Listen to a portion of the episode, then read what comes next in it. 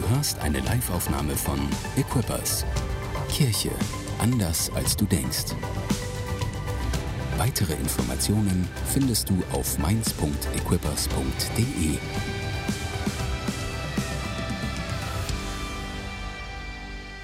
Ich möchte zuallererst, bevor wir loslegen, euch hier begrüßen, die ihr hier seid. Das freut mich total. Wie gesagt, heute haben wir einen besonderen Gottesdienst, aber ich möchte auch alle unsere Church-Streams begrüßen in Alzey und in Rüsselsheim und auf dem Unicampus und in Wiesbaden. Es ist so gut, dass ihr mit am Start seid.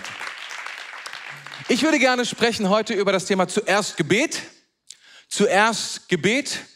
Und ähm, manchmal ist es doch so, dass wir ja, hm. dass wir so an unsere Grenzen stoßen, dass wir so merken, irgendwie in unserem Leben geht es nicht weiter. Vielleicht mit unserer Karriere oder mit dem, mit unseren Finanzen. Wir würden gerne, wir würden gerne mehr sehen, aber da ist nicht mehr. Wir merken, da ist irgendwie so eine unsichtbare Decke über uns, eine, etwas, was, was die Dinge so klein hält, so auf dem Level hält, auf dem wir uns befinden. Und wir fragen uns vielleicht, ob wir damit leben müssen und ob wir damit umgehen müssen und ob. Und manchmal ist es so, dass wir, dass wir dann auch irgendwie Weisheit mit Angst verwechseln und die Angst sagt uns, das ist okay. Und dann wird auf einmal Angst zu Demut, weil wir sagen, es ist okay. Aber ich glaube, dass, dass, dass Gottes Wort uns so klar sagt, dass wenn ein Wort in unserem Leben gesprochen worden ist über Wachstum und über Dinge, die aufblühen, und dann kommt eine Decke auf unser Leben, dann ist es eine Gelegenheit zum Durchbrechen. Gott möchte, dass wir durchbrechen durch diese Decke, durch diese Limitierungen in unserem Leben. Wenn wir merken, dass wir nicht weiterkommen in unserer Ehe, dann ist es nicht, dass wir uns einen neuen Ehepartner suchen sollen, sondern dass wir, dass wir durchbrechen sollen mit dem Partner, den wir schon haben, auf ein neues Level. Das ist, was Gott möchte. Und es ist nicht so, wenn wir etwas in unserem Leben haben, dass, dass wir krank sind und wir fangen an, damit zu leben und zu sagen, na ja, das ist eine, das ist eine Behinderung, das ist etwas, was uns auffällt und wir sagen, ja, ich kann damit leben. Das ist ja schön und gut, aber wir haben einen Gott, der gut ist und einen Gott, der heilt. Und manchmal stehen wir unter diesem, diese Limitierung und wir sagen, na ja, das wird schon in Ordnung gehen, vielleicht ist es ja Gottes Wille. Und wir fangen an, uns ein neues Gottesbild zu bauen. Wir machen Gott klein. Und immer wenn unsere Welt klein wird, dann nennt sich das Angst. Aber es fühlt sich nicht an wie Angst. Weißt du wieso? Weil wir machen einfach all das, was uns Angst macht, nehmen wir aus unserer Welt heraus und fühlen uns wohl in unserer kleinen Welt. Weil da ist keine Angst mehr. In Wirklichkeit haben wir aber noch Angst, nur sie ist draußen. Aber Gott möchte, dass wir durchbrechen. Gott möchte, dass wir durchbrechen, dass wir auf ein neues Level kommen. Amen. Und ich möchte heute Morgen über fünf Dinge sprechen, über fünf Veränderungen, die wir brauchen in unserem Leben, um durchzubrechen auf ein neues Level. Auch als Kirche. Es gibt Kirchen, die, die, der Auftrag von jeder einzelnen Kirche, auch von dieser Kirche, ist durchzubrechen, damit das Reich Gottes kommt zu den Menschen. Und wenn, und wenn sie nicht mehr Menschen erreicht oder wenn es nicht mehr Menschen werden, dann, dann, dann darf man nicht sagen, hey, das ist okay, sondern wir müssen sagen, nein, nein, nein. Da gibt es einen Durchbruch und wir wollen sehen, wo dieser Durchbruch ist. Und wir wollen glauben, dass dieser Durchbruch kommt. Ich muss wirklich sagen, dass mich mein, äh, mein lieber Freund Lukas sehr inspiriert hat mit seinen, mit seinen Pod, nee, Podcast, Instagram, äh, Instagram Story und er gesprochen hat, er war in Brasilien, hat seine alte Gemeinde sich angeschaut, wo er sich bekehrt hat, wo dann mehrere tausend Menschen waren und gesagt, was will ich sehen? Und ich weiß, damit kam er auch hierher, ganz am Anfang. Und dann hat er immer weniger darüber gesprochen. Und Gott hat seine Vision erneuert. Er hat neu gesehen, dass das, was wir hier sehen, erst der Anfang ist. Aber nicht das Normal ist, sondern dass Gott mehr tun will. Aber was wir brauchen, ist ein Durchbruch. Wir brauchen einen Durchbruch. Amen. Ich habe fünf Veränderungen für dich, um das Land einzunehmen, in der Situation, in der du gerade bist, auch wenn du in einer Wohnsituation bist und sagst, ah, das ist eine kleine, aber feine Wohnung. Aber du weißt, eigentlich ist sie am falschen Ort und du weißt, es ist irgendwie so laut und du weißt, es ist irgendwie so heiß und du weißt, und aber du sagst, ach, und du sagst ja, wie soll das möglich sein? Ich habe nicht mehr Geld, ich habe nicht mehr dies, ich habe meine Möglichkeiten sind halt so, wie sie sind. Und es ist gut, dankbar zu sein. Versteh mich nicht falsch. Aber wir haben einen Gott des Durchbruchs. Wir haben einen Gott, der kann. Lass uns sehen, was für fünf Dinge möchte ich, fünf Dinge, die wir verändern, die uns Durchbruch bringen. Das erste ist Gebet. Das kannst du dir schon mal alles aufschreiben und dann kannst du dir einfach dahinter schreiben, hinter diese fünf Sachen, was ich dann so sage. Das erste ist Gebet, das zweite ist unser Denken, müssen wir verändern. Das dritte sind Prioritäten. Das, das vierte sind Programme und Strukturen. Und das fünfte ist Leistung. Okay. Und diese fünf Punkte habe ich gefunden, bei der Geschichte von Nehemia. Nehemia, kurz erzählt, ist ein Buch im Alten Testament und ist die Geschichte von einem Mann, der davon überzeugt war, dass Gott wiederherstellen will dass Gott zurückführen will, dass Gott sein, seine, sein Versprechen wahr machen will, die er gegeben hat, dass die, dass die Zeit nicht vorbei ist, dass, die, dass der Fluch vorbei ist und der Segen zurückkommt. Er war davon überzeugt, dass Gott sein Wort halten wird, dass er das tun wird, was er versprochen hat und er war davon überzeugt, dass er eine Mission hat in all dem und dass er durchbrechen muss, damit es geschieht. Und in diesem Buch finden wir fünf Dinge, fünf Veränderungen, die wir von ihm lernen können, nämlich die genannten fünf. Und ich will anfangen bei der, bei der ersten, nämlich bei Gebet. Wir lesen dazu immer ein paar kleine Verse, nur ganz wenig, um zu sehen, da ist das Prinzip. Aber ich will dir etwas sagen, du findest es überall bei Nehemiah. Diese fünf Prinzipien, diese fünf Veränderungen. Nehemiah 1, ganz am Anfang, Vers 2. Da kam ich zu Besuch, da bekam ich Besuch von Hanani einem meiner Brüder und einigen Männern aus Juda. Ich erkundigte mich nach den Juden, welche die Gefangenschaft überlebt hatten und fragte nach Jerusalem. Sie antworteten mir, die Leute, die in die Provinz Juda zugekehrt sind, leben in großer Not und Bedrängnis. Die Stadtmauer von Jerusalem liegt noch in Trümmern und die Stadttore sind verbrannt. Als ich das hörte, setzte ich mich nieder und weinte. Tagelang trauerte ich, fastete und betete zu dem Gott des Himmels. Das allererste Gebet. Wir müssen eine Sache wissen, wenn wir die Welt um uns verändern wollen, wenn wir wollen, dass sich etwas wirklich verändert, müssen wir anfangen mit der geistlichen Welt. Wir müssen verstehen, dass die Welt, die wir sehen, ein, ein Ausfluss, ein, ein Überfluss dessen ist, was in einer unsichtbaren Welt bereits geschehen ist. Und um in diese unsichtbare Welt Einfluss zu nehmen, gibt uns Gott eine Sache, nämlich Gebet. Wir müssen anfangen, zurückzukehren zu dem, dass alle Dinge, die unser Leben reich machen und voll machen mit Freude und einen Überfluss in unser Leben hineinbringen, nicht damit beginnen, dass wir etwas Sichtbares erleben, sondern damit beginnen, dass etwas in uns geschieht, dass der Geist Gottes etwas in uns tut.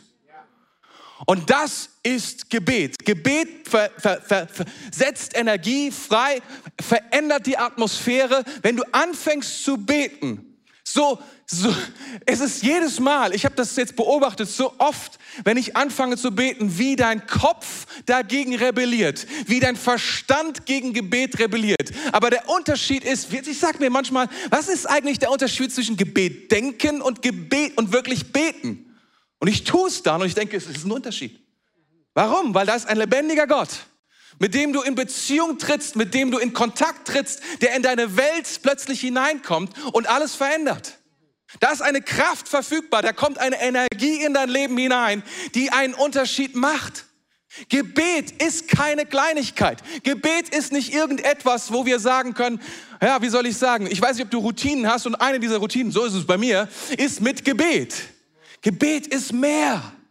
Gebet verändert alles. Gebet kann aus, einer, aus einem schlechten Tag einen guten Tag machen, kann die Perspektive verändern, kann die Kraft, die du nicht hast, dir geben. Gebet ist etwas, was wir brauchen. Gebet ist keine Antwort oder Wunschautomat. Gebet ist nicht das, was wir einfach nur Anfragen haben. Bitte Gott, gib mir einen schönen Tag. Bitte Gott, gib mir dies, gib mir jenes. Bitte Gott. Und wenn es nicht kommt, ist die Antwort, dass wir sagen, na ja, Gott wollte das halt nicht. Er wollte halt mal, dass ich einen schlechten Tag habe. Oder er wollte halt mal, dass ich dies oder jenes nicht erlebe. Oft machen wir es uns sehr leicht, indem wir unsere Beziehung nur auf diesem Level führen und sagen, was sind meine Anliegen? Und wenn ich meine Anliegen bekomme, dann feiern wir das. Und wenn wir sie nicht bekommen, sagen wir, na ja, gut, okay, Gott hatte was anderes für uns. Wir wollen ja dann auch nicht irgendwie Gott, wir wollen ja dann auch nicht unser Gottesbild beschädigen, indem wir sagen, na ja, sondern ich glaube, wisst ihr, wir, wir, ich glaube, wir, wir, wir greifen so viel zu kurz wenn wir nur unsere Anliegen bringen und wenn unsere Anliegen nicht so beantwortet werden, wie wir das gerne hätten, wenn wir dann einfach daraus nur machen und Gott wollte es nicht, das ist einfach zu wenig. Das ist einfach nicht das, was Gott sagen will. Wir müssen lernen zu beten. Und die Bibel ist voll davon. Wusstest du, dass die unsichtbare Welt, dass die unsichtbare Welt eben nicht nur daraus besteht, dass da Gott ist? Wusstest du, dass die Bibel davon berichtet? Ich meine, ich möchte darüber jetzt keine Theologie aufmachen und das müssen wir auch gar nicht, aber es gibt Engel, die arbeiten dafür. Wusstest du, dass die Bibel berichtet, dass in manchen Fällen wir anfangen zu beten und dass Gott in der unsichtbaren Welt Dinge in Bewegung setzen muss, damit sie bei uns ankommen? Wisst ihr, manchmal sind wir so, so merkwürdig drauf. Wir sagen, wir beten jetzt und erwarten Resultat morgen. Die Bibel lehrt uns etwas. Sie sagt, nein, nein, nein. Manchmal ist es so, wenn du zum Beispiel für eine Wohnung betest, dass Gott diese Wohnung freiräumen muss. Da sind andere Leute drin. Manchmal muss Gott, verstehst du, muss etwas tun, damit die Dinge, die du angefangen hast zu beten, weiterhin geschehen. Und dein Job ist es, da dran zu bleiben und zu glauben. Aber ich habe Gott gefragt. Er setzt in Bewegung, damit die Resultate kommen. Manchmal limitieren wir ihn und wir sagen, ja, aber bis dahin hätte ich ganz gerne gesagt, ja, es dauert ein bisschen länger, aber keine Sorge, ich bin Gott. Wir müssen lernen zu beten. Davon bin ich überzeugt. Und diese Kraft in dieses Gebet eintauchen, was unsere Welt ist, damit er Einfluss nehmen kann auf unser Leben. Gebet ist der wichtigste Punkt, aber es gibt mehr. Und ich gehe jetzt mal durch die vier Punkte, weil die anderen vier Punkte, und dann komme ich nochmal zurück auf Gebet. Zweiter Punkt, denken. Seid ihr noch dabei? Denken ist ein wichtiger Punkt. Es ist so wichtig, richtig zu denken. Nehemiah 2, Vers 4. Da fragte mich der König, was erbittest du von mir? Ich flehte zu dem Gott des Himmels und antwortete, wenn es ihrer Majestät gefällt und wenn sie an mir, ihrem Diener, Gefallen gefunden haben, dann bitte ich sie, na, mich nach Juda zu schicken, um die Stadt, in der meine Vorfahren begraben liegen, wieder aufzubauen. Man muss, man muss Folgendes sagen. Nehemiah war der Mundschenk des Königs. Wenn er ein schlechter Mundschenk war, warum sollte der König ihm gestatten, das zu tun? Wenn er ein sehr guter Mundschenk war, warum sollte er ihn dorthin senden? Oder? Ich frage mich immer wieder, warum das passiert. Warum der, warum der König bereit war, auf seinem wichtigen Mann zu, ver, zu verzichten. Und wir fragen uns doch immer wieder, wenn wir zu Gott kommen, vielleicht in den ein oder anderen Punkten, was in der Welt geschieht, was passiert, irgendjemand müsste sich doch darum mal kümmern. Irgendjemand, Gott sende Paddy. In, uns, in unserer Church, Paddy war, war, jetzt, war jetzt lange Zeit hier und er war sozusagen so die, die, die Geheimwaffe für alles Mögliche. Oh, oh, oh, und deswegen also das Beispiel. Gott sende Paddy. Aber ich möchte heute Morgen sagen, ich bin nicht sicher, Gott hat ihn gesandt, etwas zu tun, aber vielleicht hat er auch dich gesandt, etwas zu tun, einen Unterschied zu machen. Warum nicht du? Du denkst vielleicht, hm, was denkst du? Keine Ahnung. Das zweite Beispiel, was ich habe. Andere Situation, mitten im Projekt. Die Mauer wird gerade gebaut. Mauerbau hat begonnen, viele Herausforderungen, Opposition. Leute finden das nicht cool, wie das alles so ist, wenn Gott etwas anfängt. Die Leute sind am Ende mit ihrer Kraft. Sie werden, sie haben Feinde. Die Feinde sagen, wir werden sie überrennen, wir werden sie töten, wir werden Jerusalem platt machen. Und die Verwandten der Leute, die die Mauer bauen in Jerusalem, auch die sind nicht besonders ermutigend. Die sagen, kommt doch wieder nach Hause, hört doch auf mit dem Schwachsinn. Hey, ist doch besser bei uns zu Hause zu sein, am sicheren Ort und so weiter und so fort. Und in diese Situation hinein, da, da lesen wir Folgendes. Und ich nahm, und ich, na, ich nahm, ich sah mich um, trat vor die vornehmen Büger, die Haupt, die, die Oberhäupter der Stadt und das übrige Volk und sagte ihnen, fürchtet euch nicht vor ihnen, denkt an den Herrn, der groß und furchtbar ist und kämpft für eure Freunde, eure Freunde, eure Familie und euer Zuhause. Was er sagt, aber Gott kann. Aber Gott kann. Was wir brauchen, ist ein neues Denken. Was wir brauchen, ist ein neues Denken. Unser Denken limitiert uns ständig. Es sagt uns immer wieder, wir schaffen es nicht. Wir können es nicht. Es ist, wir denken zu klein. Wir denken zu klein, weil wir denken, weil wir Angst haben. Ich habe es vorhin erklärt, das macht unsere Welt kleiner. Wir, wir denken, wir versagen, statt dass wir es schaffen.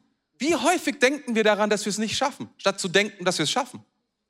Wie häufig denken wir, wir sind dann überrascht, dass wir es geschafft haben, statt überrascht zu sein, dass wir es nicht geschafft haben? ist ganz komisch, oder? Wir denken so, oh, wir haben es geschafft. Oh, wir haben es geschafft. So, also, viel, viel besser wäre es andersrum. Oh, ich habe es nicht geschafft. Wie kommt das denn? Sowas. Das wäre die richtige Haltung. Aber wie häufig sind wir da unterwegs und denken, meine Güte, ja, das ist viel zu groß für uns. Wir denken sehr negativ über Dinge. Statt mit einer Brille der Möglichkeiten, die Gott uns gibt, mit statt mit der Brille des Wortes Gottes, was Gott uns gibt, mit dem Auftrag, was Gott zu uns gesagt hat, das, wer wir sind und was wir tun werden. denken wir klein, denken limitiert. Und denken ist so wichtig. Wenn wir es nicht schaffen, neu zu denken, die, das Neue Testament ist voll von diesem Thema, dass wir in der richtigen Art und Weise denken von uns und von der Welt und wie wir in dieser, in dieser Welt agieren. Wisst ihr, Christen denken oft,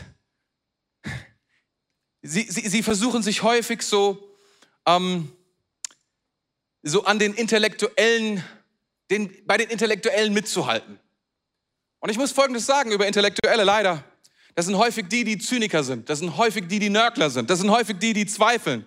Und wir versuchen, mit denen mitzuhalten. Das ist sehr merkwürdig. Das ist sehr komisch.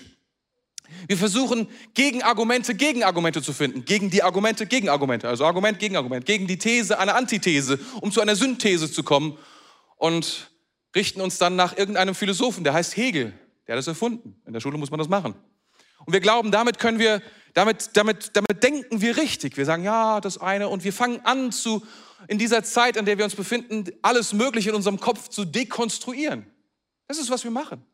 Dass wir fangen an, alles Mögliche zu hinterfragen. Wisst ihr, Fragen ist nicht schlecht, auch hinterfragen ist nicht übel, aber wir, nichts von dem, was uns begegnet, nichts von dem, was da ist, wird nicht dekonstruiert, klein gemacht, in die Bestandteile zerlegt und dann so angepasst, wie ich es gerne hätte. Das ist Dekonstruktion. Wir de dekonstruieren unsere eigene Bibel. Wir sagen, sollte Gott gesagt haben. Wir dekonstruieren unsere Kirche. Wir sagen, naja, man könnte auch eine andere Kirche bauen, die vielleicht irgendwie die ganze Sache mit dem Thema einfacher macht. Warum dekonstruieren wir nicht einfach unseren Gott, bis wir den Gott haben, den wir gerne hätten und sagen, es ist mein Gott. Aber das Vaterunser sagt immer noch, unser Vater im Himmel. Wusstest du das? Es ist nicht irgendein Vater, es ist unser Vater. Es ist nicht dein Vater alleine oder dein Vater alleine oder dein Vater, es ist unser Vater. Es ist, keine, es ist kein subjektiver, dir angepasster Gott. Gott ist Gott und Wahrheit ist Wahrheit. Und du kannst sie nicht dekonstruieren bis dahin, dass du irgendwann sagst, na, so ist es recht. Sondern es ist genau umgekehrt. Unser Gott ist unser Gott. Wir dekonstruieren unsere Werte. Wir sagen, na, der Wert ist ein bisschen zu schwer. Das können wir nicht mehr so machen in dieser Zeit. Alle anderen machen es anders, warum sollten wir es nicht anders machen? Sex vor der Ehe, ah, das macht eigentlich niemand mehr. Hm, hm. Wir sollten es dekonstruieren. Das ist eine gute Idee. Damit kommen wir schon irgendwie durch. Passiert ja nichts. Oh, wir haben es gemacht. Oh, was passiert? Niemand. Oh, keine Konsequenzen. Na, dann ist gut. Und dann, bitte, bitte, bitte, richte mich nicht. Richte mich nicht. Oh, richte mich nicht. Aber dass wir, dass wir einen Gott haben, der Werte hat, dass wir eine Mission haben, auf die uns Gott schickt und sendet hinein, dass wir eine Vision haben von dem, was Gott sehen will in unserem Leben, das vergessen wir bei all dieser Dekonstruktion. Seid ihr noch da? Kann ich noch einen Amen von euch bekommen? Das ist wichtig, dass wir verstehen, dass wir nicht so anfangen, sondern dass wir glauben.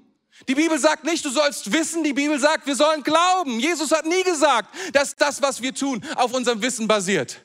Wir denken, Glaubensgewissheit kommt daher, dass wir etwas wissen.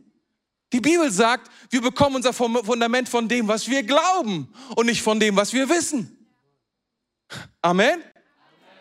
Weißt du, wieso das so ist? Weil intelligente Leute, intelligente Leute haben es nicht leichter, in das Reich Gottes zu kommen, als dumme Leute. Kein bisschen. Intelligenz ist ein Mittel zum Zweck. Es ist keine Sache, die wir brauchen, um das zu bauen, was sich Beziehung nennt zu unserem Gott. Was wir brauchen, ist, dass wir Gott Glauben schenken, dass wir sagen, oh, viele denken, dass Wissen besser ist als Glauben. Jesus sagt genau das Gegenteil. Er hat nie seine Jünger gescholten dafür, das, was sie nicht wissen. Nach dem Motto, sag mal Petrus, hast du nicht gewusst? Was bist denn du für ein Idiot? Hast du nicht das und das? Sondern die Frage war immer, was glaubst du? Was glaubst du? Wieso glaubt ihr nicht? Das ist die Grundlage von dem, auf dem wir gehen. Und das ist eine ganz andere Art zu denken. Amen? Eieiei. Dritter Punkt. Prioritäten. Was wir brauchen für Veränderung, für den Durchbruch, ist Gebet, ist neues Denken und neue Prioritäten. Lass uns das lesen. Jetzt 2, Vers 11. Als ich nach Jerusalem kam und drei Tage dort gewesen war, machte ich mich nachts auf mit ein paar Männern. Ich hatte noch nie, ich hatte noch niemanden davon erzählt, was Gott mir als Plan für Jerusalem ins Herz gegeben hatte. Die Oberhäupter der Stadt wussten jedoch nicht, wohin ich gegangen war und was ich tat. Denn bis dahin hatte ich niemanden von den Juden, weder die, die Priester noch den vornehmen Bürger, äh, die Oberhäupter der Stadt oder die übrigen, welche die Arbeit ausführen sollten, eingeweiht. Er war Gesandter des Königs. Und das Erste, was er tut, was wir hier lesen, er schaut sich den Zustand der Mauern an, statt mit den wichtigen Leuten zu sprechen. Dieser Mann hat Prioritäten. Wir wissen nicht, welche Prioritäten, aber das war seine Priorität. Dann später ähm, versuchen ihn, Nehemiah, seine Gegner abzulenken und zu sagen, hey, treff dich doch mal mit uns. Hey, es wäre cool, wenn wir irgendwie miteinander reden könnten und so. Und wir lesen, er hat es siebenmal abgelehnt, mit ihnen zu sprechen. Und schließlich versuchen sie es so, indem sie einen falschen Propheten senden und der sagt, hey, versteck dich im Tempel. Versteck dich im Tempel, die kommen, die machen uns platt. Ist gut, wenn du dich versteckst. Und wisst ihr, was er sagt? Nehemiah 6, Vers 11. Doch ich antwortete, sollte ein Mann wie ich vor dem Feind davonlaufen, sollte jemand in meiner Stellung sich in den Tempel flüchten, um sein Leben zu retten. Nein, ich werde nicht kommen. Wenn wir in unserem Leben durchbrechen wollen, dann müssen wir das zu unserer Priorität machen. Durchbruch geschieht nicht im Urlaub. Urlaub ist wichtig, um sich auszuruhen und vorzubereiten für den Durchbruch. Aber der Urlaubsmodus selbst wird dich dorthin nicht bringen. Wisst ihr, wenn wir Prioritäten setzen, dann ist es so, dass wenn wir Prioritäten setzen, dann ist es so, dass wir zu bestimmten Sachen Ja sagen und zu anderen Sachen dann Nein sagen. Das sind Prioritäten. Wenn wir sagen, wir haben Prioritäten und wir haben eine Liste von, Liste von 100 Dingen, ist das keine Priorität. Wenn du Prioritäten machst und du sagst, du hast eine Liste von 10 Dingen, die Prioritäten sind, hast du keine Prioritäten. Wenn du eine Liste hast von drei Dingen, ist das keine Prioritäten. Du brauchst eine klare Priorität. Was tust du zuerst? Was tust du dann? Mit was beschäftigst du dich? Wo wirst du deine Zeit, wo wirst du deine Energie reinstecken? Das ist eine Priorität. Du kannst die Welt nicht verändern von deiner Couch aus. Das geht nicht. Das funktioniert nicht. Auch ich, ich weiß auch nicht, ob es mit dem Homeoffice geht. Aber da ist mal dahingestellt. Ich glaube, wenn wir eine Priorität haben, dann müssen wir uns darum kümmern. Es reicht nicht, dass wir es sozusagen, dass wir sagen, es ist wichtig und uns dann einmal pro Woche darf damit beschäftigen. Wie soll ich sagen? Ein Hobby von mir ist Bootfahren. Aber es ist keine Priorität. Null. Ich weiß gar nicht, wie oft ich mich damit beschäftige. So einmal im Monat? oder sowas, ja. Ich kann wirklich nicht sagen, dass ich dann Durchbruch erleben werde. Wenn ich einen Durchbruch erleben sollte im Boot fahren, dann müsste ich es zur Priorität machen. Und zum Beispiel jede Woche fahren. Oder, oder zweimal pro, pro Woche oder so etwas.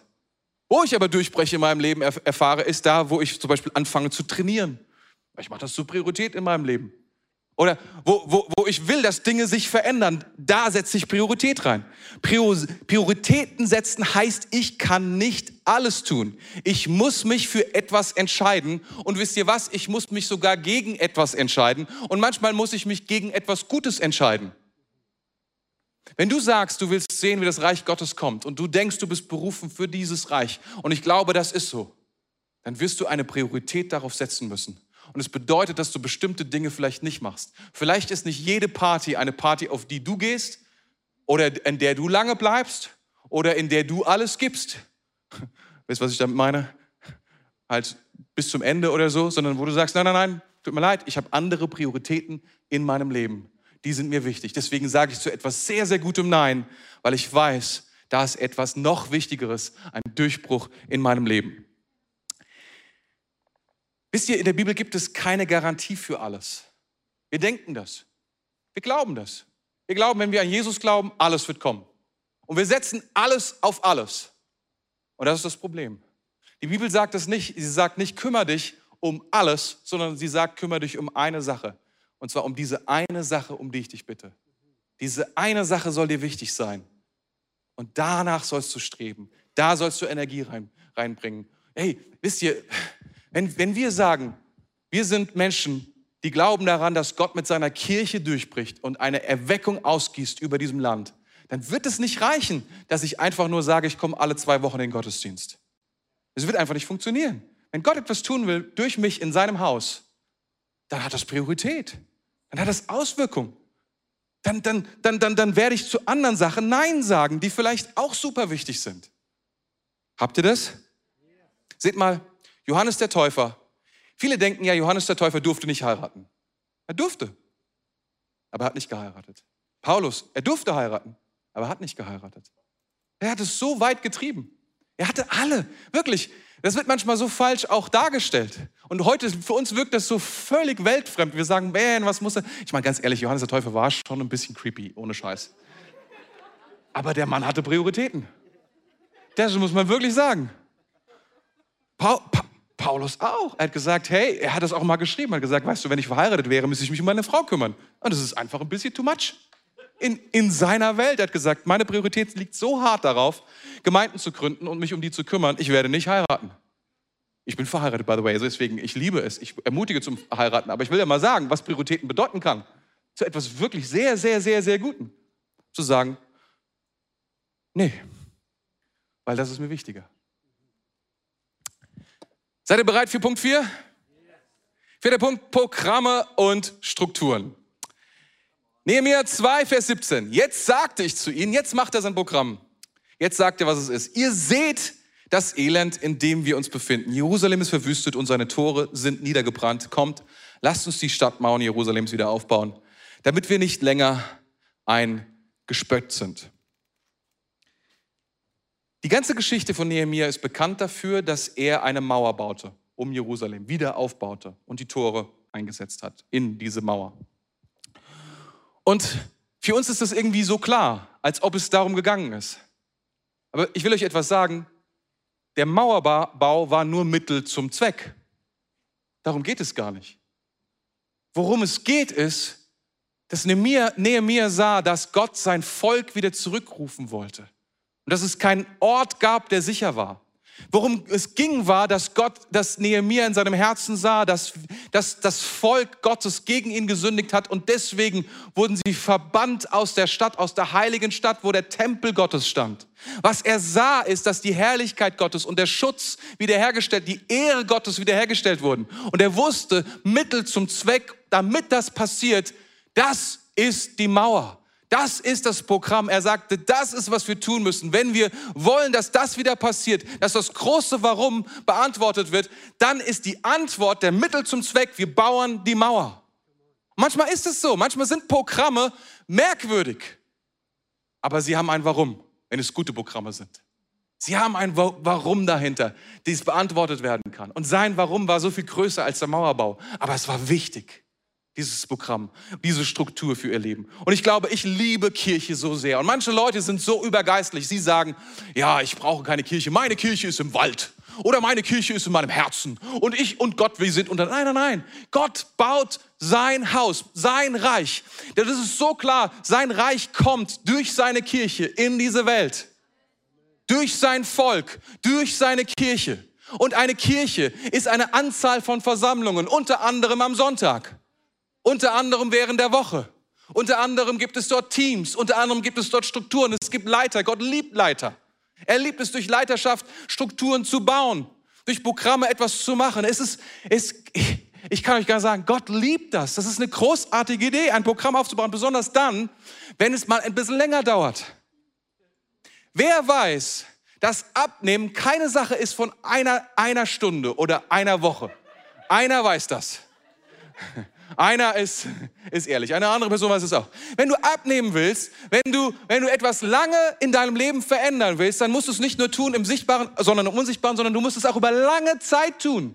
Deswegen musst du Routinen in dein Leben, du musst Programme, du musst Strukturen in dein Leben integrieren, damit diese Dinge vorangehen. Das ist so wichtig. Deswegen sind Programme und Strukturen, Routinen, wenn du so willst, eine großartige Sache für unser Leben. Eine großartige Sache. Ich war jetzt mit Gabi wieder äh, reisen. Hat es lange gedauert, dass wir wieder reisen konnten, durften. Und ich hatte mir, hatte mir über lange Zeit Reiseroutinen gebaut, weil, die, weil zu Hause sind die Routinen anders, als wenn du reist. Keine Ahnung, ob du das schon mal erlebt hast, aber irgendwie ist beim Reisen alles anders. Du denkst, dass bestimmte Dinge gehen beim Reisen, gehen nicht. Also es ist einfach, Reisen ist einfach was anderes. Und man braucht da einfach ein anderes Setup.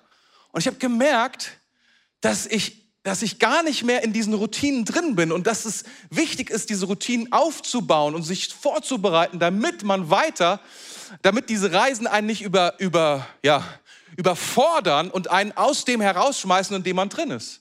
Ganz ehrlich, ich habe es voll genossen so ein bisschen, ich muss es jetzt zugeben, Corona in dem Sinne, dass ich nicht reisen musste, in Anführungszeichen. Weil ich konnte all meine Routinen durchziehen und wurde nie von Reiseroutinen unterbrochen, die anders waren. Und jetzt habe ich gemerkt, oh, Reiseroutinen sind ganz wichtig. Ganz, ganz wichtige Sache. Also Routinen, Programme und Strukturen. Das ist etwas, was uns hilft, wenn es etwas länger dauert. Und die meisten Durchbrüche, die wichtig sind in unserem Leben, sie dauern länger als eine Stunde. Sie dauern länger als eine Stunde, länger als eine Woche, länger als ein Jahr. Gott will etwas in unserem Leben tun und wir brauchen dafür geeignete Programme. Fünfter Punkt, seid ihr noch da?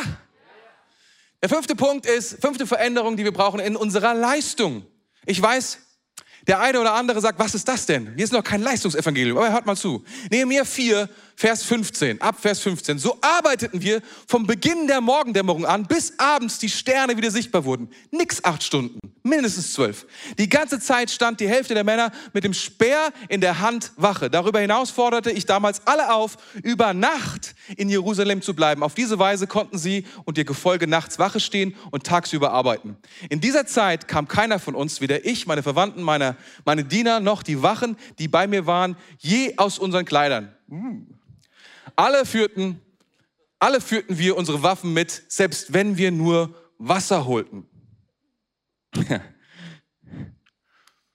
Ich hätte beinahe gesagt, so an alle Millennials und Gen Zs, aber wenn, wenn wir ehrlich sind, arbeiten fällt uns alle schwer, ne? Der Wohlstand dieser Nation gründet nicht darauf, dass wir so genial sind, sondern dass die Generationen vor uns hart gearbeitet haben. Das dürfen wir nicht vergessen. Und wenn wir nicht weiter hart arbeiten, kann sich das auch ändern. Gestern hat uns Johann vom Flughafen abgeholt. Und wir haben darüber gesprochen, überall waren Wahlplakate und ich sage so, Johann, wen wählst du? Und Johann sagt so zu mir, du, keine Ahnung. Ich weiß nicht, ich würde vielleicht eine eigene Partei gründen. Das ist eine großartige Idee, groß, großartige. Und, und Gabi hatte eine Idee für einen Parteinamen. Sie sagte, wie wäre es mit AAFD? Also andere Alternative für Deutschland. Und ich sagte, ah, das erinnert vielleicht doch ein bisschen zu sehr an AfD, möglicherweise. Und dann kamen wir an einem Plakat vorbei, das, da hieß es so Volt-Partei. Und dann sagte Johann, ich hab's. Weil Volt ist eine Sache, aber was die Leute brauchen, ist Watt. Watt. Und Stromstärke mal Stromspannung, also für alle die, die in Physik gut aufgepasst haben, ergibt die Leistung, nämlich Watt. Watt. Es geht um Watt, um Leistung. Wenn wir, wenn wir etwas, wenn wir etwas in unserem Leben, etwa einen Durchbruch, und gerade, es gibt Zeiten, da, und das sollte kein Dauerzustand sein. Seht mal, diese, diese, Bauer wurde, diese Mauer wurde in 52 Tagen errichtet. Und das, die sind nicht, das ist kein Dauerzustand im Leben. Aber manchmal, wenn wir wirklich es beenden, wenn wir es wirklich durchbrechen wollen, dann merken wir, wir müssen manchmal eine besondere Zeit einlegen, in der wir besondere Dinge tun, in der wir besonders etwas leisten, in der wir aus dem ja, aus dem Normalen, aus den Routinen, aus den Programmen ausbrechen, von denen ich gerade gesprochen habe und sagen, nein, nein, nein, nein. Jetzt müssen wir all in. Jetzt müssen wir alles tun, damit es geschieht. Ähm, ich möchte Folgendes sagen. ich möchte Folgendes sagen. Durch Leistung werde ich kein besserer Christ. Okay? Also die Lösung steckt nicht darin, oh, ich bete zu wenig, also bete ich jetzt mehr. So, oh, dann, dann, dann, dann, dann, dann, dann wird es besser. So, die Qualität deines Christseins und deiner Beziehung zu Jesus wird durch Leistung nicht besser. Das ist, das ist mir ganz, ganz wichtig. Das ist der größte Fehler, den die meisten Christen machen. Sie denken, wenn sie mehr machen, mehr die Bibel lesen, mehr, mehr, mehr, dann wird es besser. Das stimmt nicht. Das ist die größte Lüge, die wir uns antun können. Es ist ganz, ganz wichtig. Alles beginnt nicht mit Leistung, sondern alles beginnt mit Gebet. Die Reihenfolge dieser fünf Punkte sind enorm entscheidend. Und eines der größten Schwierigkeiten, die wir häufig haben, ist, dass wir diese fünf Punkte, so wichtig alle fünf Punkte sind, dass wir häufig, wenn wir ein Problem sehen, eine Schwierigkeit sehen, dass wir zuallererst sagen, okay, ich lege mich mehr rein, ich gebe mehr Power, ich gebe mehr Gas, ich bleibe länger auf, ich arbeite härter, ich, keine Ahnung, ich, ich erfinde die 25. Stunde in meinem Leben. Ich schlafe weniger. Ich, was auch immer. Wir tun etwas um mehr Leistung, aber das ist nicht, wie es funktioniert. Alles beginnt mit Gebet. Alles beginnt mit Gebet. Wir müssen, wir müssen das verstehen. Wenn wir dort nicht anfangen, wird uns die Leistung nicht helfen können. Sie wird uns erst dann hilfreich sein, wenn wir anfangen, an der richtigen Stelle den Durchbruch zu suchen. Und der beginnt im Gebet. Weil mit dem Gebet verändert sich unser Denken. Mit unserem Denken verändern sich unsere Prioritäten. Mit unseren Prioritäten können wir einschätzen, welche Programme wir brauchen. Weißt du, so schnell sind Gemeinden dabei und sagen, komm, wir machen ein neues Programm. Komm, wir fangen dieses Programm oder jedes Programm an. Wir haben das Problem, lass uns ein Programm machen. Wir haben jenes, wir brauchen für, wir, wir haben diesen Need, also lass uns ein Programm machen. So schnell geht das auch in unserem persönlichen Leben, dass wir sagen, wir brauchen ein Programm. Programm ist echt aufwendig, ist echt hart. Leistung zu bringen, mehr zu geben, ist echt heftig. Und damit, du kannst kurzfristige Erfolge damit erzielen. Aber nochmal, wenn du sehen willst, dass etwas nachhaltig, das ist ein geiles Wort, nachhaltig, lange Zeit in deinem Leben besteht und eine Veränderung wirklich in dir geschieht, dann beginnt sie im Geist. Sie beginnt nicht in der äußeren Welt. Sie beginnt nicht mit deiner Leistung, sondern sie beginnt damit, dass du betest. Jakobus 5, Vers 16. Das Gebet eines gerechten Menschen hat große Macht und kann viel bewirken. Das Gebet eines gerechten Menschen hat große Macht. Und hier ist dieses Wort. Ich habe eine Predigtreihe gehalten vor einigen Wochen, vor einigen Monaten. Und die hieß einfach nur Energie. Wisst ihr, das Wort Energeia im Griechischen steht genau hier. Das hier steht, hat große Macht. Was hier steht, hat große Energie.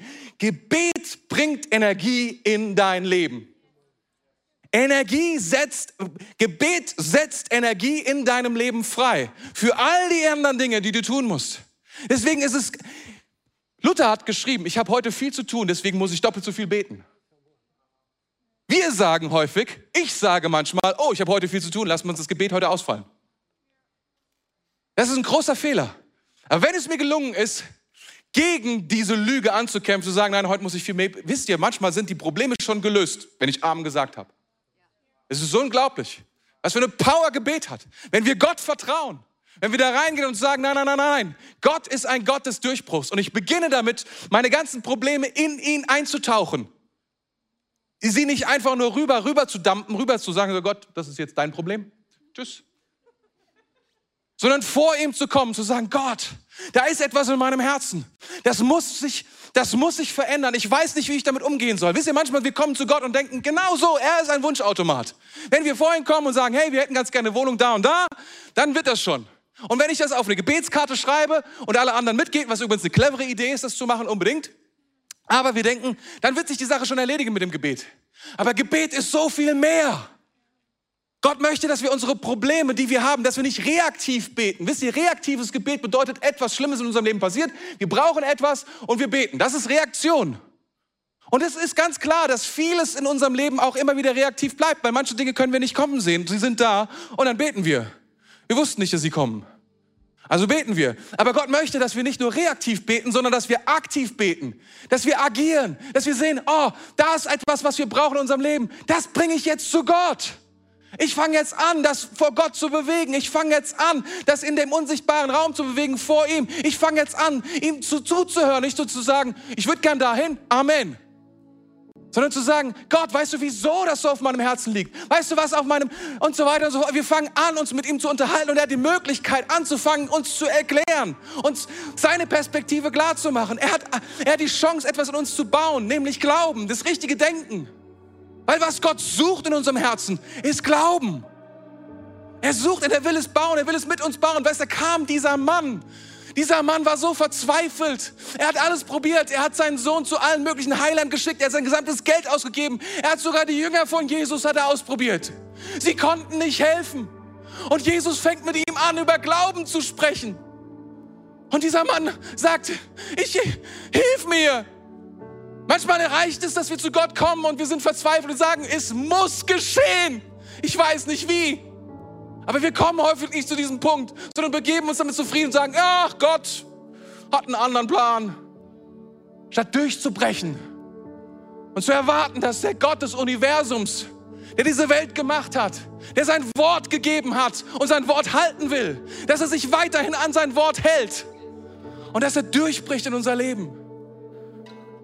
Wir brauchen Gebet. Wisst ihr, Elia wird hier zitiert. Ich habe jetzt nicht die Zeit alles vorzulesen, aber er sagt, es ist wie Elia, weil als er gebetet hat, dass er war nicht einfach nur ein krasser Typ, sondern all das, was er tat, basierte auf einer Power und zwar auf Gebet. Wir werden dieser Gebetswoche werden wir diese Gebetsstellen lesen. Elia war ein unfassbarer Beter. Er war unfassbar kühn, unfassbar powerful. Er hat Dinge gesehen, die waren einfach zu krass und zu kühn.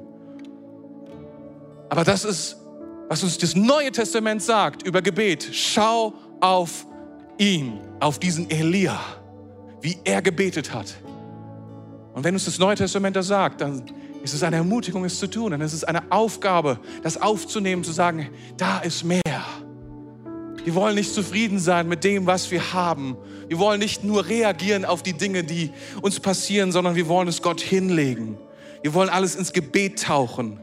Wir wollen verstehen, wir wollen verstehen, wer wir sind, wenn wir zu Gott kommen, was Gottes Möglichkeiten sind.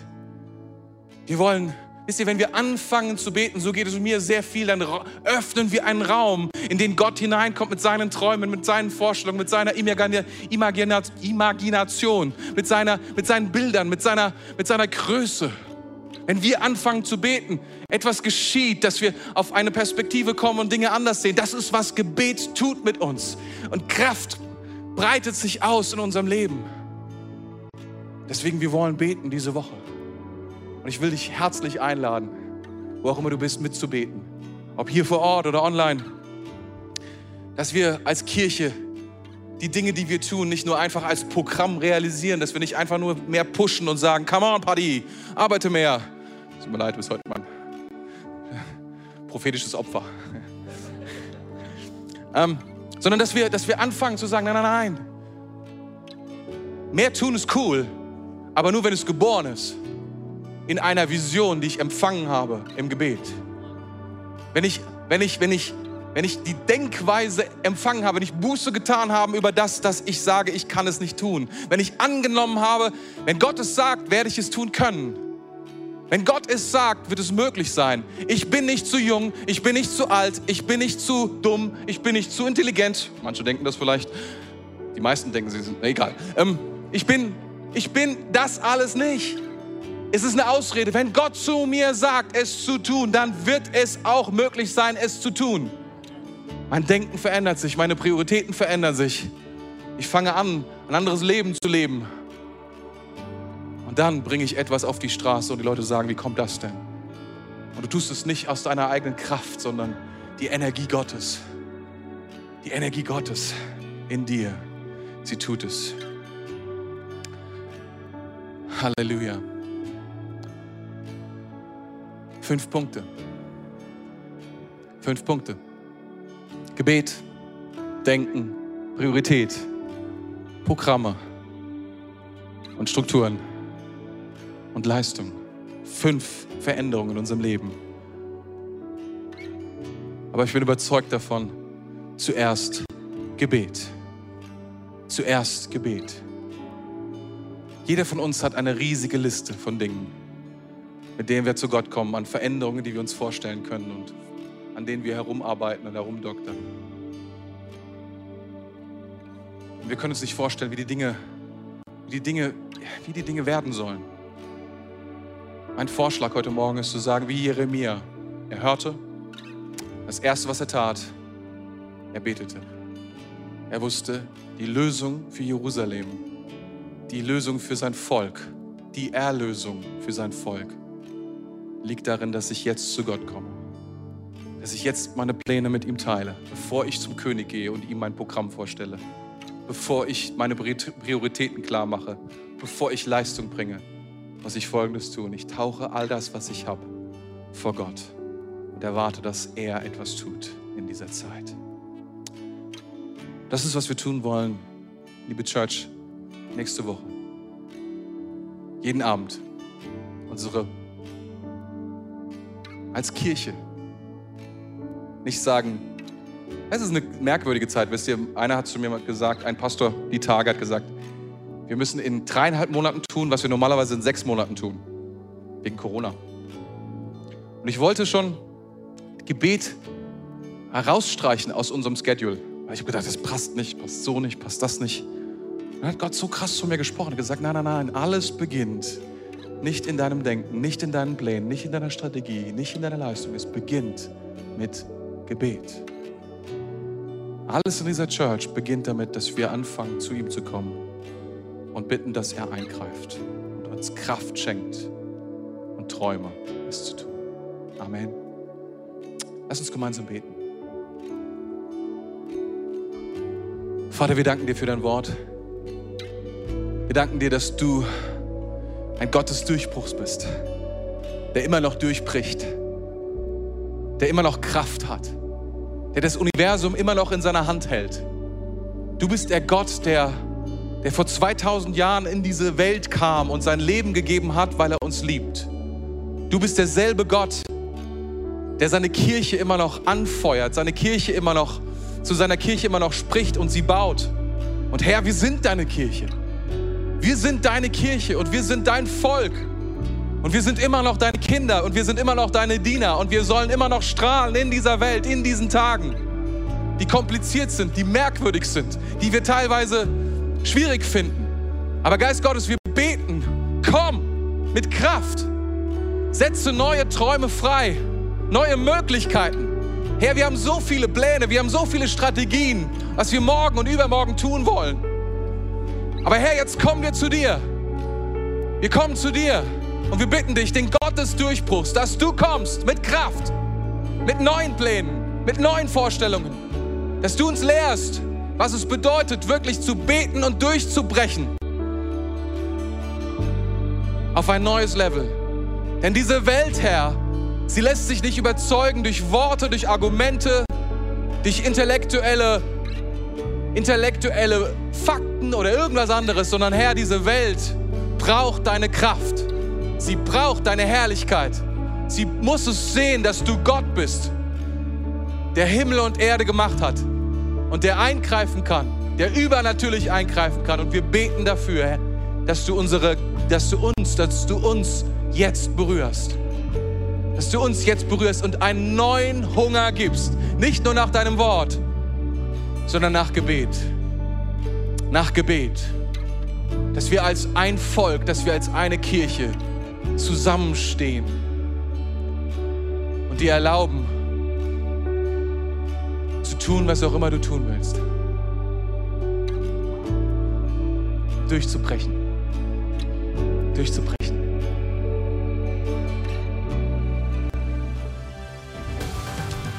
Du hörst eine Live-Aufnahme von Equippers. Kirche anders als du denkst. Weitere Informationen findest du auf mainz.equippers.de.